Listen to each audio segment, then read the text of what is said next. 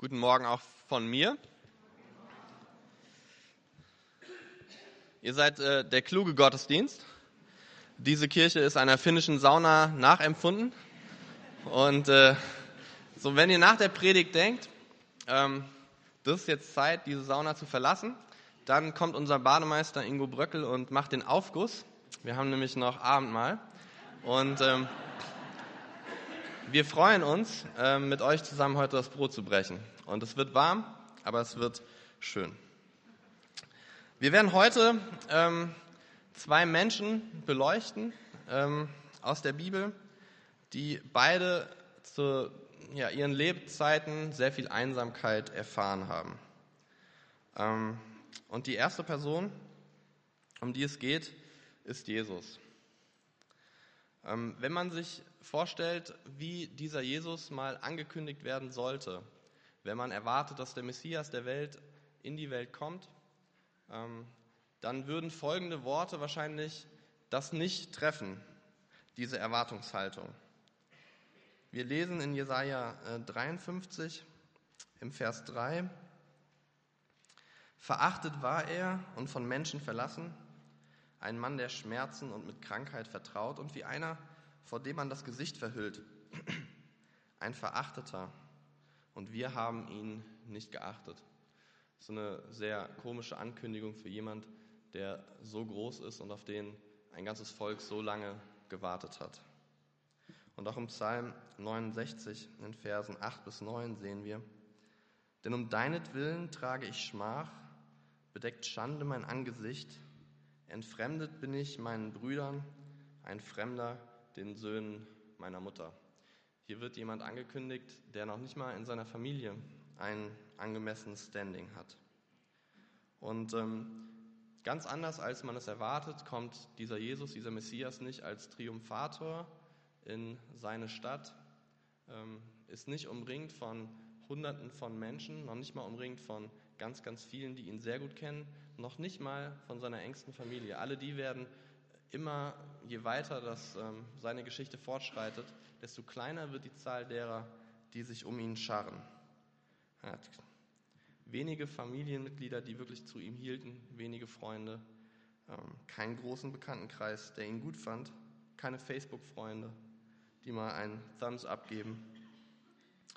Jesus war ganz anders. Ich glaube, er war und er blieb bis zu seinem Tod als Mensch zumindest ein sehr einsamer Mann.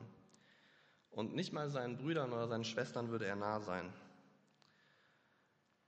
Wir kennen die Geschichte von Jesus und wir wissen, dass er viele Schmerzen auf sich genommen hat, aber wahrscheinlich waren die ähm, schwierigsten, die herausforderndsten und die schmerzhaftesten Schmerzen die, von seinen engsten ähm, Menschen verlassen zu sein, von seiner Familie. Es fing damals anders an, als er Kind war. Ähm, da brachte Jesus seiner Familie viel Freude. Maria hat ganz viel in ihrem Herzen bewahrt sagt die Bibel. Aber er war und er bleibt und er blieb ihnen ein Rätsel. Und je mehr Jesus über seinen wirklichen Vater im Himmel verstand, desto mehr entfernte er sich von seiner weltlichen Familie. Vielleicht ist Jesus der einzige, äh, das einzige Vorbild im Neuen Testament oder vielleicht im Alten Testament, der nicht wirklich als Role Model für einen typischen Sohn äh, herhält. So, wie er mit seiner Mutter umgegangen ist und so, das ist, also würde ich jetzt meinen Kindern nicht empfehlen. Aber Jesus war halt anders und er brachte seine Familie an ihre Grenzen. Es gab da die Geschichte als Zwölfjähriger, als er abgehauen ist, seine Familie schon auf dem Rückweg war und er im Tempel bleibt, wie selbstverständlich mit den Lehrern dieser Zeit die allertiefsten theologischen Gespräche durchkaut und seine Familie total erstaunt ist, ihn dann da zu finden. Ähm, und Jesus versteht die ganze Aufregung nicht. Und ähm, Entschuldigung, bin ich jetzt hier richtig? Wir probieren etwas Neues aus. Wir haben ein iPad, mit dem ich die Slides selbst machen kann. Im Moment verwirrt es mich noch mehr, aber es wird die Zeit kommen, wo uns das hilft.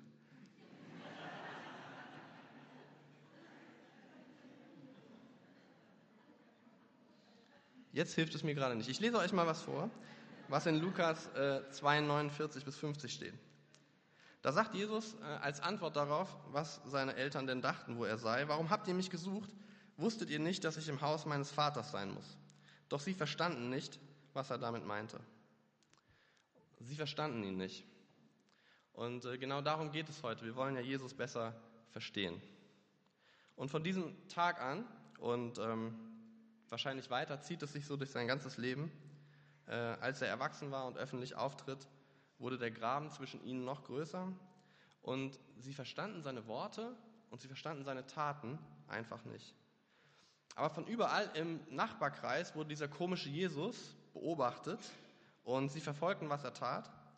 Und schlussendlich kommt es zum ziemlich tragischen Ereignis. Sie schreiten ein. Die Familie hat genug. Äh, sie tun das, was eine normale und verantwortungsvolle Familie eben tut, äh, wenn das Kind verrückt geworden ist, durchgedreht ist. Und ähm, das lesen wir in, ähm, in Markus 3 und ich habe einfach nur ein paar Ausschnitte zusammengestellt. Jesus ging nach Hause und wieder versammelte sich eine Menschenmenge bei ihm, sodass er und seine Jünger nicht einmal Zeit zum Essen fanden. Als seine Angehörigen das erfuhren, machten sie sich auf, um ihn mit Gewalt zurückzuholen. Sie waren überzeugt, dass er den Verstand verloren hatte. Und inzwischen waren Jesu Mutter und seine Geschwister gekommen. Sie blieben vor dem Haus stehen und schickten jemanden, äh, jemand zu ihm, um ihn zu rufen. Und ich glaube, wenn man so eine richtige Berufung hat und mittendrin in seinem eigenen Leben ist und die eigene Familie nichts davon teilt und eigentlich sagt, du bist total durchgeknallt, komm zurück, wir müssen dich irgendwie schützen, dann muss das Jesus ganz schön wehgetan haben. Auch wenn er wusste, wer sein himmlischer Vater war. Er hatte keinen Rückhalt in der Familie. Und wir können nur raten, was seine Familie so über ihn dachte. Was wussten die eigentlich über ihn? Wahrscheinlich haben sie einfach nur gefragt, warum ist dieser Fruit Loop in unsere Familie geboren worden? Äh, das haben wir wirklich nicht verdient, damit äh, kommen wir nicht zurecht.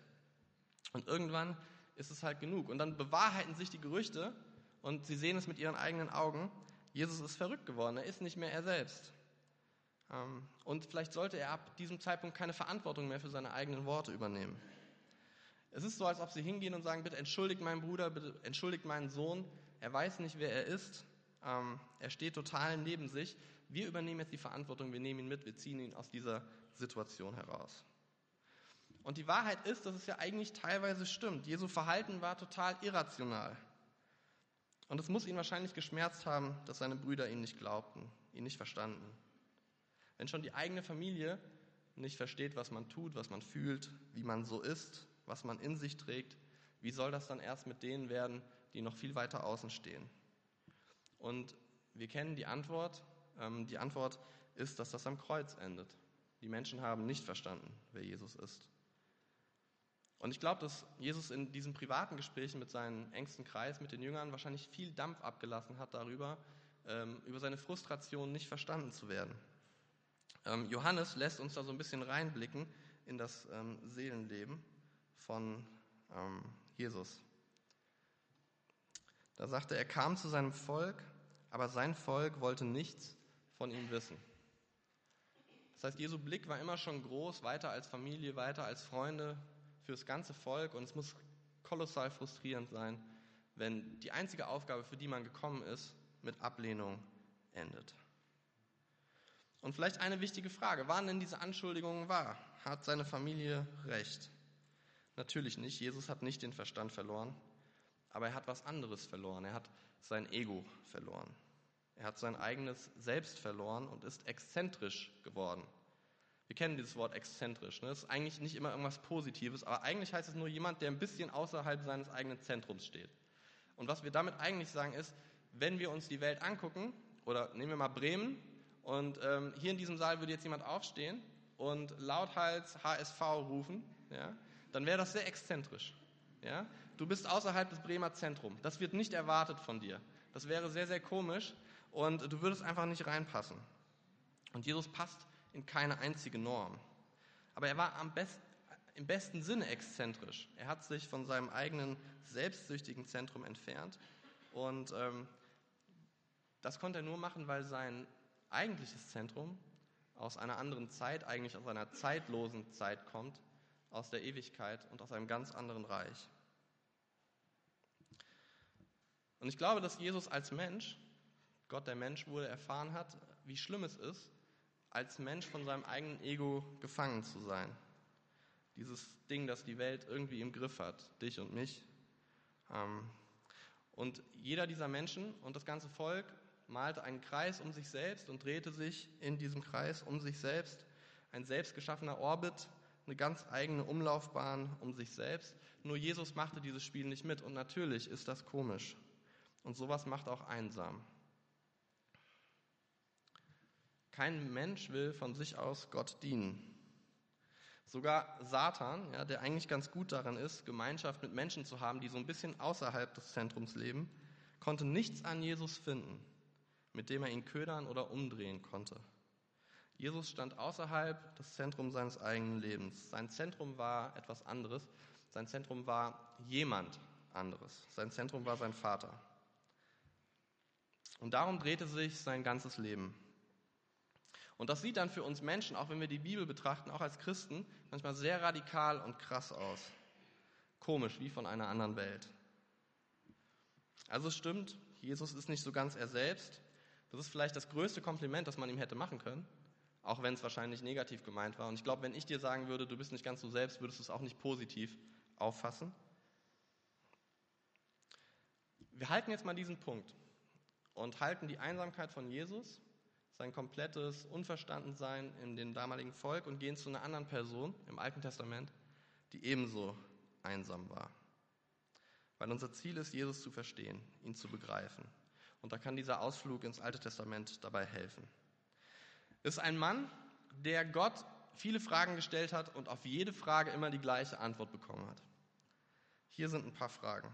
Gott, wohin soll ich gehen? Gott, woher weißt du, äh, woher weiß ich, dass du es eigentlich ernst meinst mit mir? Gott, wie soll ich in meinem Alter noch Kinder bekommen? Gott, warum soll ich meinen Sohn opfern? Gott, wie lange dauert es eigentlich noch mit den Sandkörnern große Verheißung von Nachfolgeschaft? Wie lange soll ich warten? Und die Antwort Gottes ist ausnahmslos immer, sag ich dir später. Das zieht sich durch das Leben von Abraham. Ähm, und ich führe euch jetzt in so eine kleine Glaubenskrise dieses Mannes ein, der immer wieder gesagt bekommt, das sage ich dir später. Und jetzt ist er aber an einem Punkt, wo er sagt, Gott, ich muss mal irgendwas festmachen mit dir. Du musst, du musst mal konkret werden.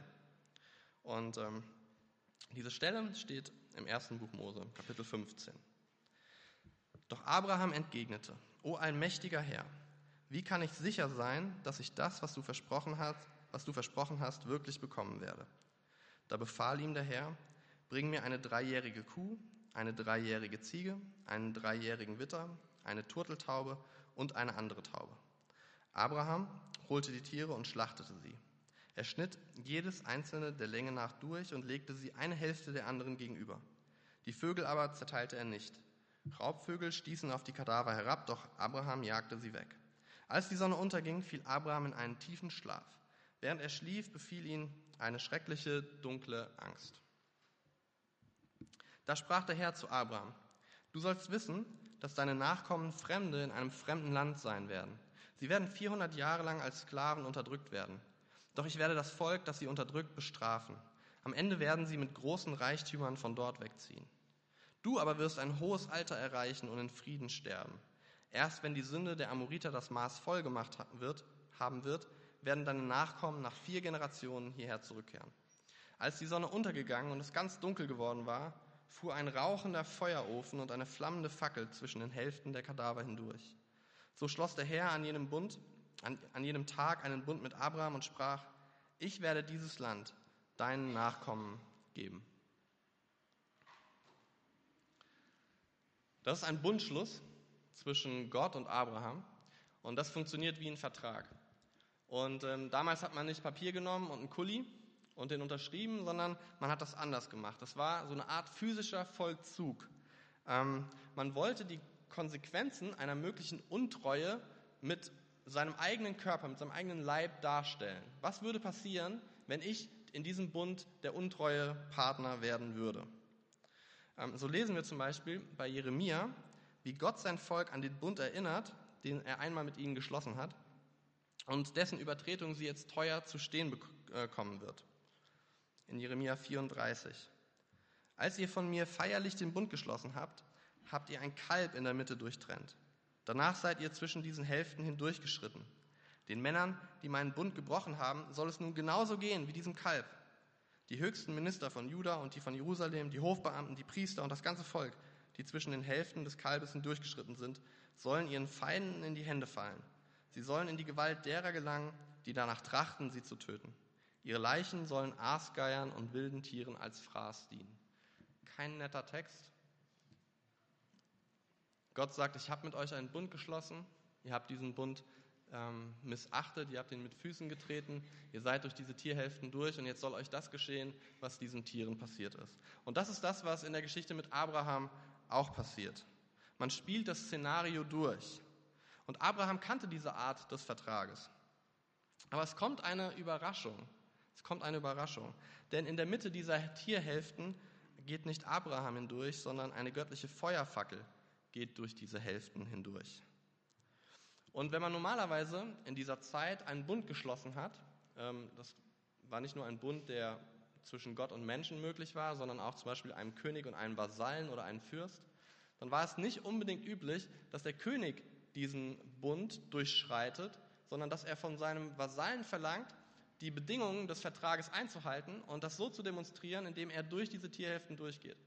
Das heißt, der Vasall, der Diener, der Knecht musste immer durch, aber der König konnte sich entscheiden ob er das macht oder nicht. Und hier ist jetzt etwas ganz, ganz Wichtiges und das dürfen wir nicht einfach so überlesen. So soll es mir ergehen, wenn ich diesen Bund nicht halte. Und Gott geht selbst hindurch als Feuerfackel. Und vielleicht ist dieser Text einer der klarsten Evangeliumstexte in der gesamten Bibel, einschließlich des Neuen Testamentes. Gott schwört Abraham, dass er sich diesen Kriterien des Bundes genauso stellen wird wie Abraham. Seine Ewigkeit, seine Göttlichkeit, seine Herrlichkeit, seine Allwissenheit, seine Omnipräsenz, all das soll ein Ende haben, wenn Gott seinen Bund bricht. Als Abraham in Vers 8 fragt, Herr, wie kann ich eigentlich sicher sein, dass du es ernst meinst?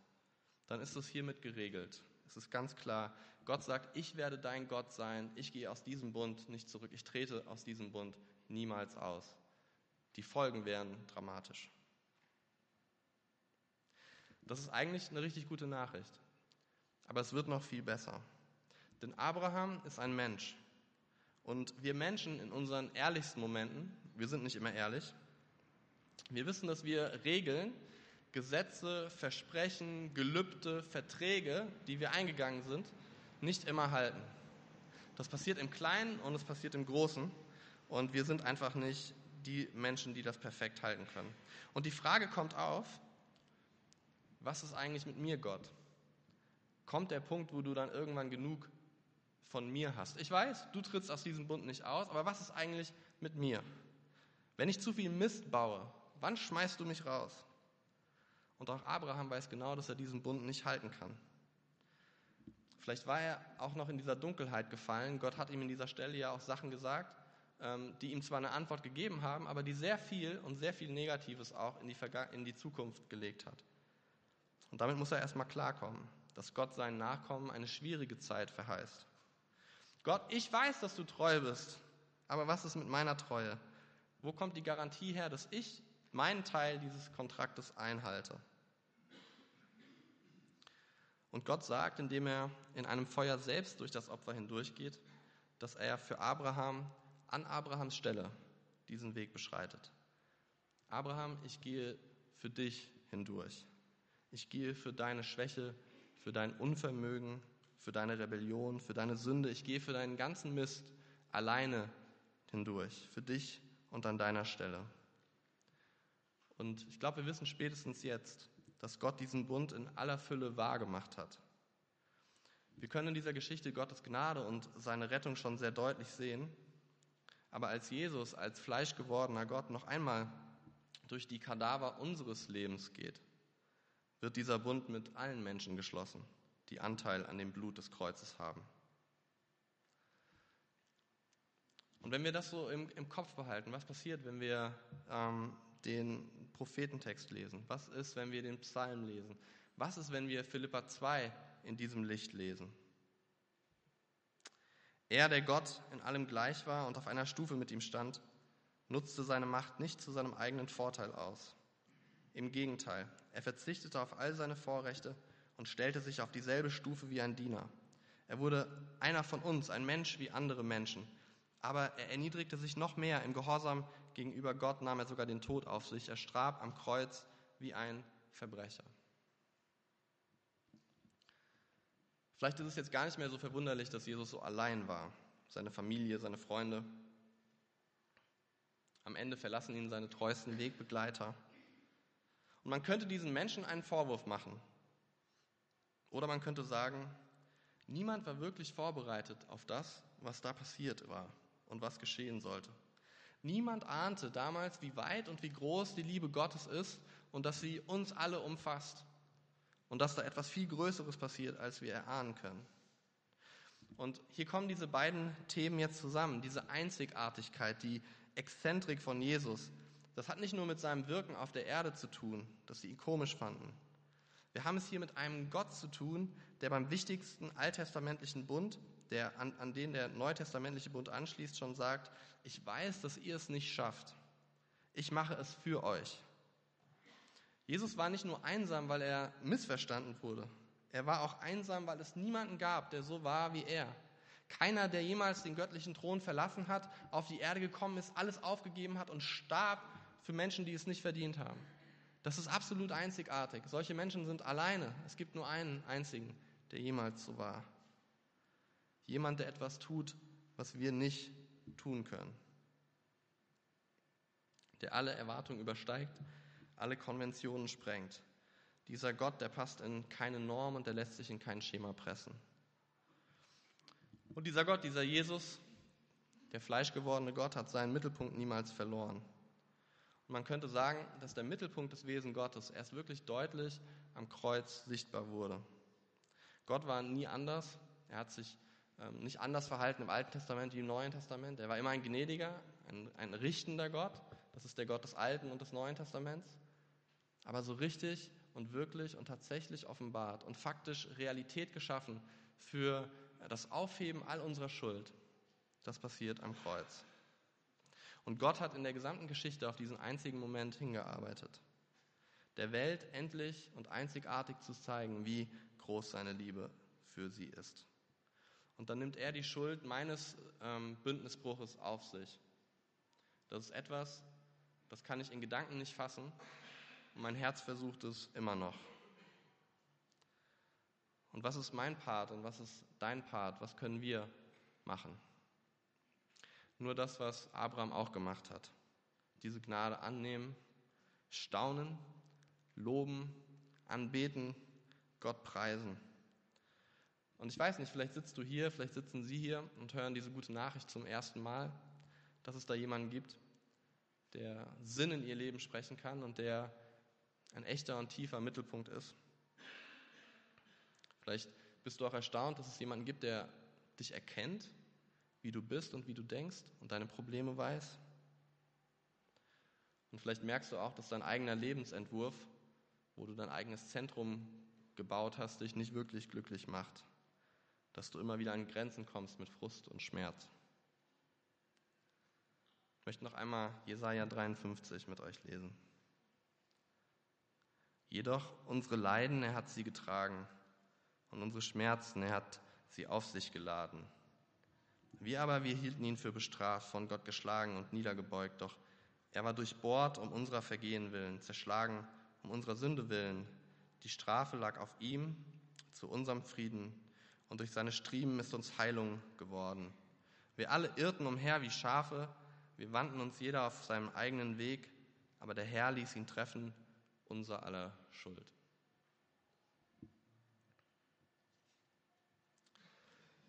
Liebes Schaf, wo weidest du? Wo wendest du dich hin? Auf wen vertraust du wirklich? Ich glaube, so die Tendenz bei einem Jahr, das dem Thema Nachfolge gewidmet ist, ist, dass wir das Evangelium von Jesus aus den Augen verlieren und uns sehr damit bemühen, wie wir vorankommen können, was wir tun können. Und ich glaube, dass das so nicht funktioniert. Ich glaube, dass wir die Fülle von Gottes Gnade erfahren müssen, damit wir überhaupt irgendetwas tun können. Was, wenn wir an unsere echten Grenzen kommen? Einige von uns stehen da, an echten Grenzen.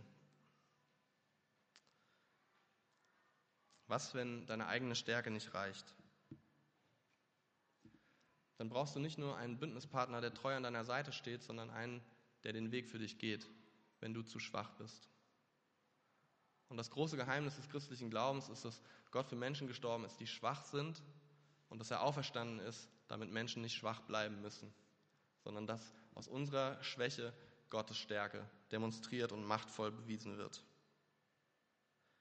Und ich glaube, dass dieser Gott die Antwort ist für jedes Trümmerfeld in deinem Leben, egal ob du nicht mehr weiter weißt oder dich schuldig fühlst, vielleicht auch, weil du Dinge versprochen hast, die du nicht gehalten hast. Dafür ist Jesus gekommen. Diese Botschaft ist nicht für die Oberfläche dieser Welt gedacht. Die geht ganz tief in unsere Existenz. Und deswegen ist es auch notwendig, mal über Nachfolge zu reden. Weil das nicht ein aalglatter Gott ist, der mit seiner Liebe über uns drüber wischt, sondern wir sind wie ein Schwamm, der das aufsaugen soll und es weitergeben soll an die Welt, in der wir leben. Das hat existenziell etwas mit uns zu tun und ganz, ganz viel mit uns allen und mit den Menschen, mit denen wir in Kontakt kommen. Und ich möchte wieder und immer wieder erleben, dass in meiner Dunkelheit Gott groß wird und für mich durch meine Schwäche geht. Und vielleicht geschieht das ja heute auch bei dir, bei uns, wenn wir zusammen das Abendmahl feiern. Ein Moment, an dem schwache Menschen zusammen in einer Reihe in einem Kreis stehen und den gleichen Herrn anbeten und einen gebrochenen Leib zu sich nehmen. Also was ist dein Zentrum? Worum dreht sich dein Leben? Was definiert deinen Tag? Wir haben jetzt ähm, Zeit, einen Klassikbeitrag zu hören und die lieben Musiker können schon mal nach vorne kommen. Und ähm, ich möchte euch in dieser Zeit die Möglichkeit geben, anhand eines, eines Psalmes ähm, einfach nachzudenken, was diese Predigt, was diese Bibeltexte mit eurem Leben machen, wo ihr gerade steht, was ihr gerade braucht. Ich möchte euch dazu einladen, ehrlich zu sein. Das würde mich freuen und dafür möchte ich beten. Vater, ich preise dich dafür, dass du unendlich liebevoll mit uns umgehst. Ich danke dir, dass ähm, du sagst, ich übernehme das für dich. Ich weiß, dass du das nicht kannst und ich bitte dich, dass du hier offene Herzen schaffst, die das auch zulassen, zu glauben. Bitte nimm allen falschen Stolz und jedes kranke Ego in diesem Saal hinweg und ähm, füll es mit dir selbst, mit dem Gott, der uns gerettet hat. Wir preisen dich durch Jesus. Amen.